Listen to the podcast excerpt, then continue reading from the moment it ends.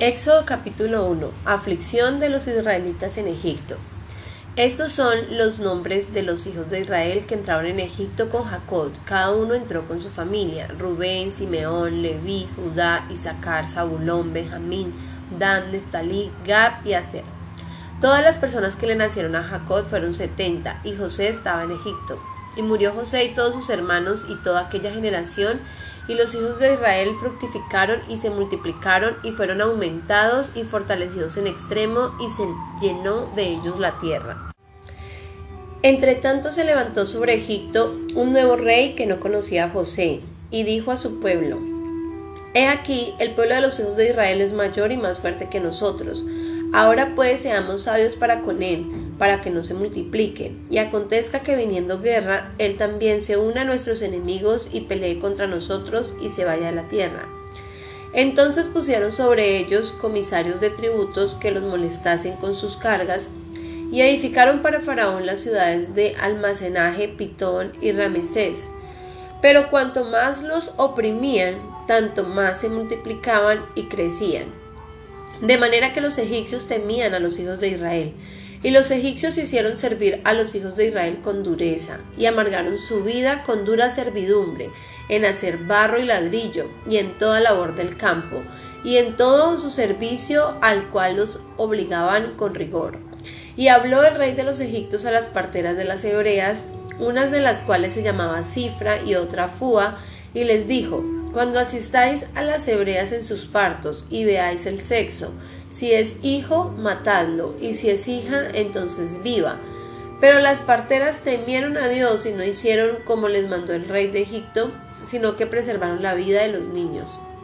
Y el rey de Egipto hizo llamar a las parteras y les dijo, ¿por qué habéis hecho esto? ¿Que habéis preservado la vida de los niños?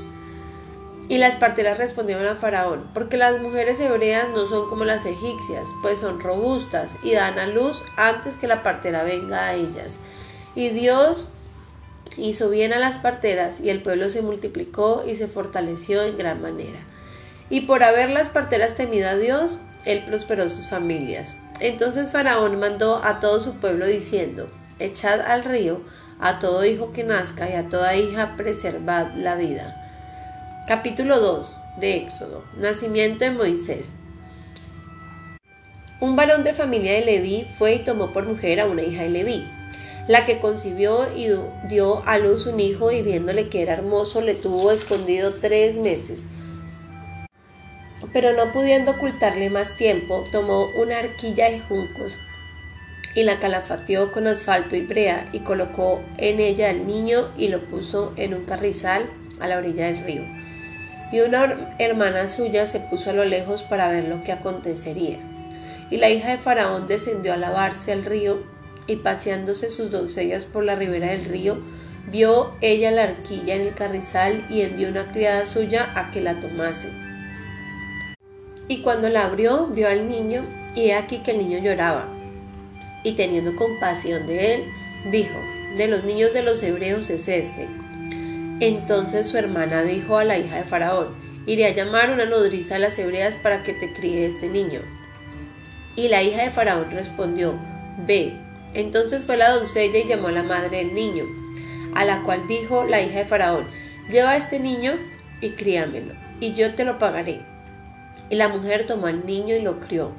Y cuando el niño creció, ella lo trajo a la hija de Faraón, la cual lo prohijó y le puso por nombre Moisés diciendo, porque de las aguas lo saqué. Moisés huyó de Egipto. En aquellos días sucedió que crecido ya Moisés salió a sus hermanos y los vio en sus duras tareas y observó a un egipcio que golpeaba a uno de los hebreos sus hermanos.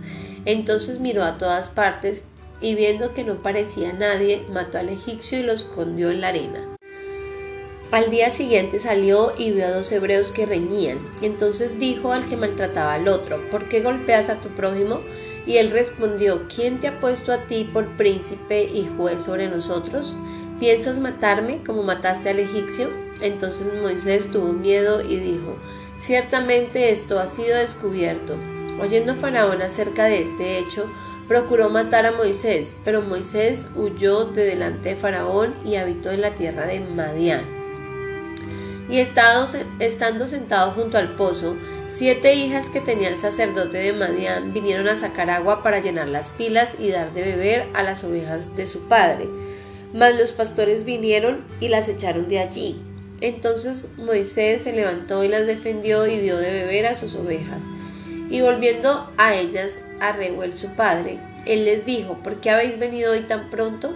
Ellas respondieron, un varón egipcio nos defendió de mano de los pastores, y también nos sacó el agua y dio de beber a las ovejas.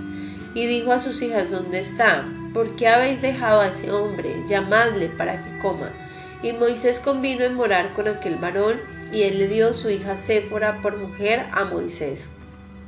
Y ella le dio a luz un hijo, y él le puso por nombre Gersón, porque dijo, forastero soy en tierra ajena.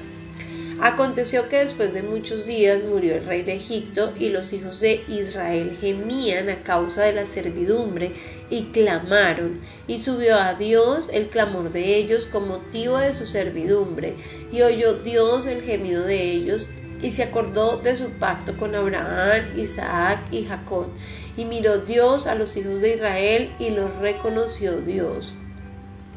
Capítulo 3 de Éxodo, llamamiento de Moisés. Apacentando Moisés las ovejas de Jetro, su suegro, sacerdote de Medián, llevó las ovejas a través del desierto y llegó hasta Ored, monte de Dios. Y se le apareció el ángel de Jehová en una llama de fuego en medio de una zarza. Y él miró y vio que la zarza ardía en fuego y la zarza no se consumía. Entonces Moisés dijo, Iré yo ahora y veré esa grande visión, porque causa la zarza no se quema viendo que Jehová, eh, viendo Jehová que él iba a ver, lo llamó Dios en medio de la zarza y dijo, Moisés, Moisés, y él respondió, heme aquí, y dijo, no te acerques, quita tu calzado de tus pies, porque el lugar en que tú estás, tierra santa es. Y dijo, yo soy el Dios de tu padre, Dios de Abraham, Dios de Isaac y Dios de Jacob. Entonces Moisés cubrió su rostro porque tuvo miedo de mirar a Dios.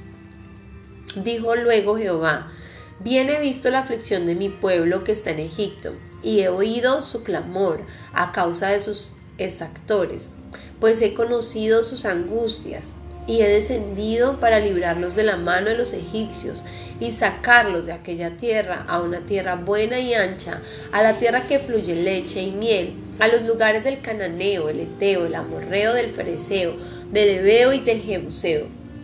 El clamor pues de los hijos de Israel ha venido delante de mí y también he visto la opresión con que los egipcios lo oprimen Ven, por tanto, ahora y te enviaré a Faraón para que saques de Egipto a mi pueblo, los hijos de Israel. Entonces Moisés respondió a Dios, ¿quién soy yo para que vaya Faraón y saque de Egipto a los hijos de Israel? Y él le respondió, Ve, porque yo estaré contigo, y esto te será por señal de que yo te he enviado. Cuando hayas sacado de Egipto al pueblo, serviréis a Dios sobre este monte. Dijo Moisés a Dios, He aquí que llego yo a los hijos de Israel y les digo, el Dios de vuestro Padre me ha enviado a vosotros. Si ellos me preguntaren cuál es su nombre, ¿qué les responderé? Y respondió Dios a Moisés, yo soy el que soy. Y dijo, así dirás a los hijos de Israel, yo soy, me envió a vosotros.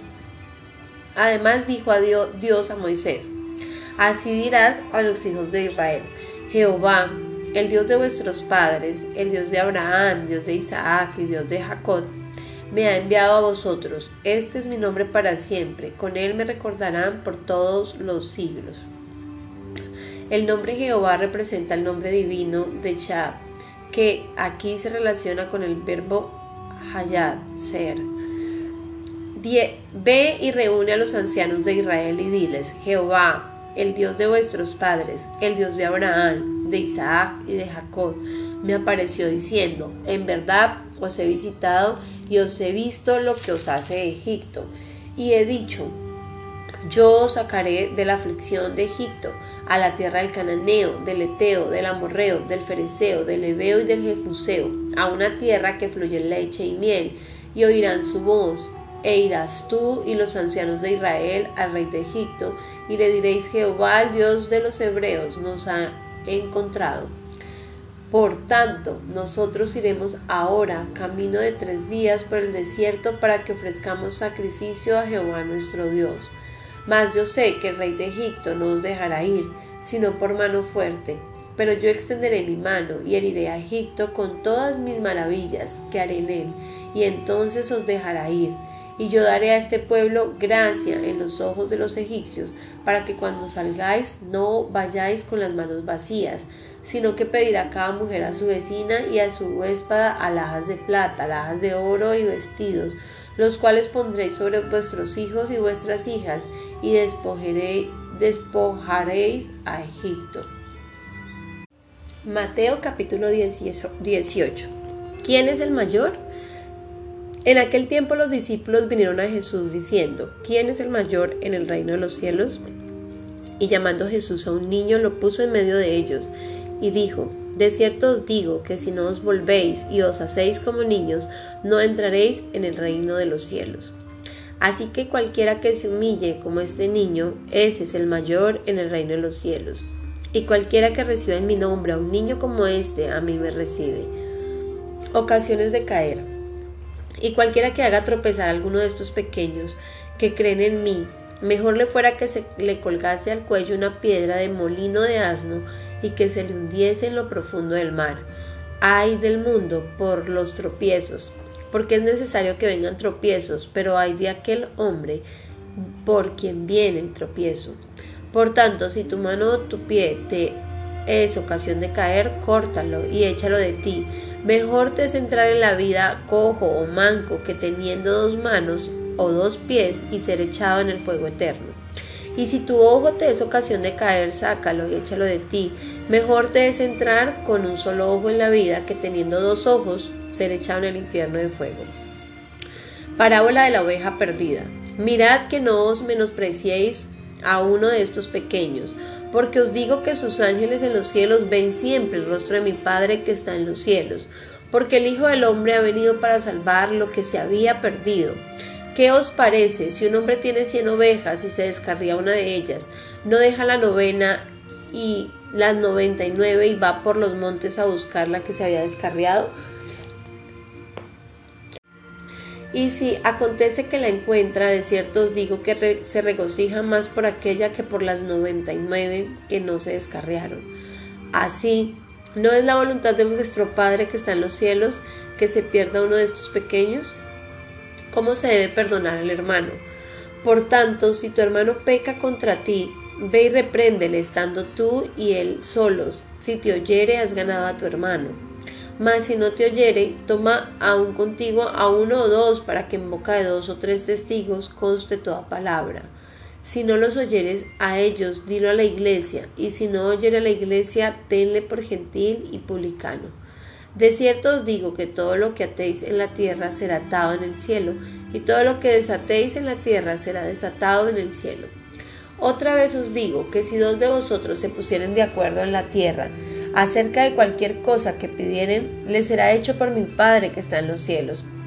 Porque están donde están dos o tres congregados en mi nombre, allí estoy yo en medio de ellos. Entonces se le acercó Pedro y le dijo, Señor, ¿cuántas veces perdonaré a mi hermano que peque contra mí? ¿Hasta siete? Jesús le dijo, no te digo hasta siete, sino hasta setenta veces siete.